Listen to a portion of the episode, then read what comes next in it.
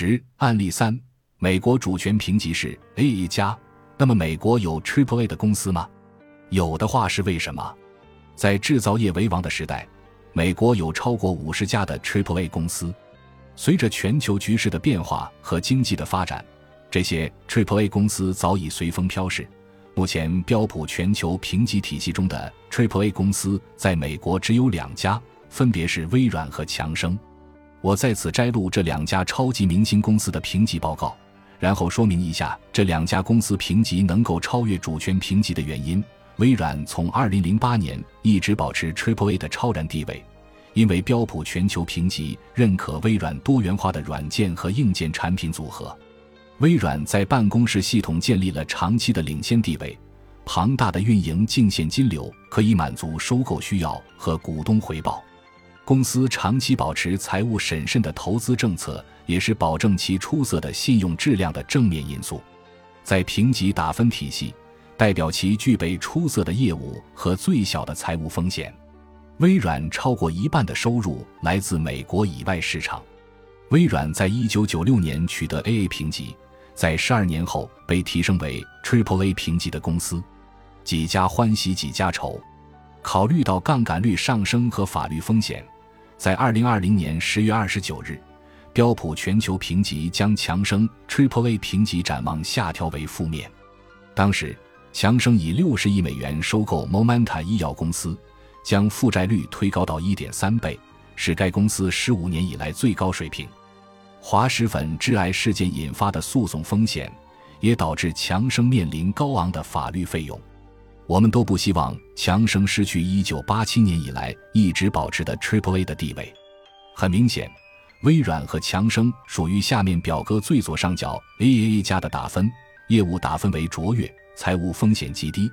而特斯拉在二零一四年刚取得评级的时候是右下角 BD 的打分，业务打分为极弱，财务风险为极大。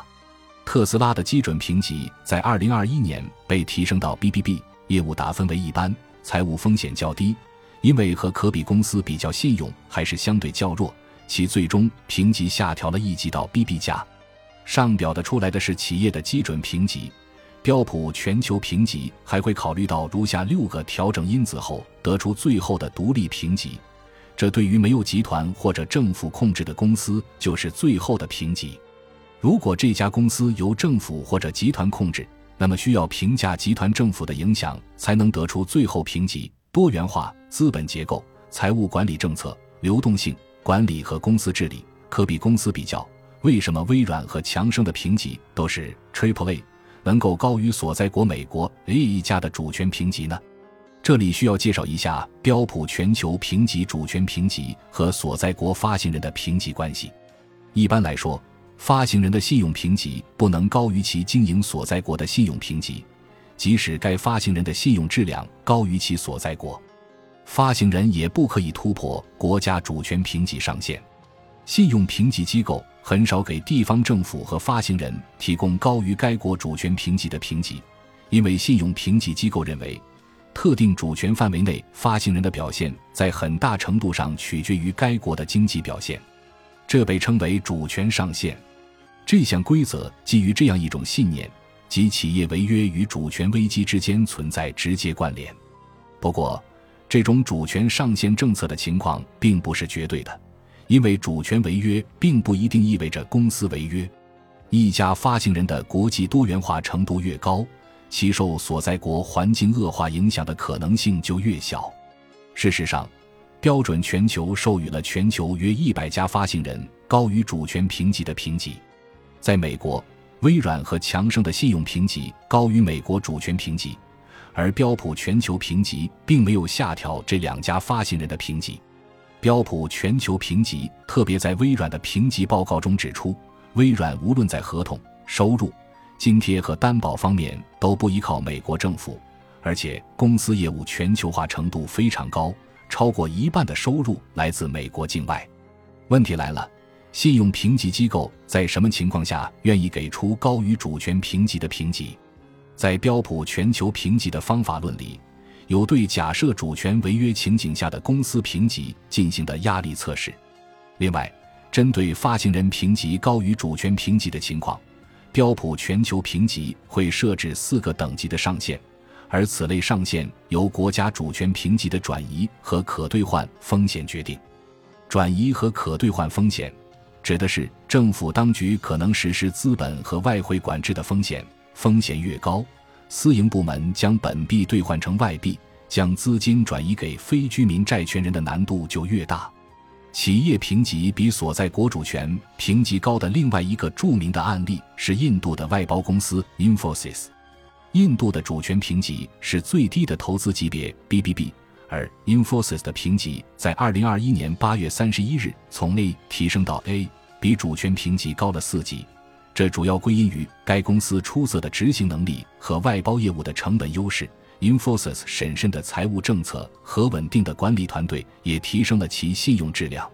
Infosys 在二零零五年获得 BBB 的初始评级，当时的评级报告就提到，该司在二十多个城市设有开发中心和销售办公室。百分之九十八的收入来自海外。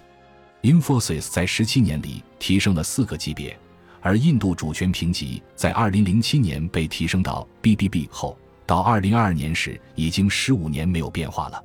虽然不同的国际评级公司的符号各有定义，不可比较，大家习惯上还是会对国际三大评级机构——标普全球评级、穆迪和惠誉的评级符号做个大致的对比。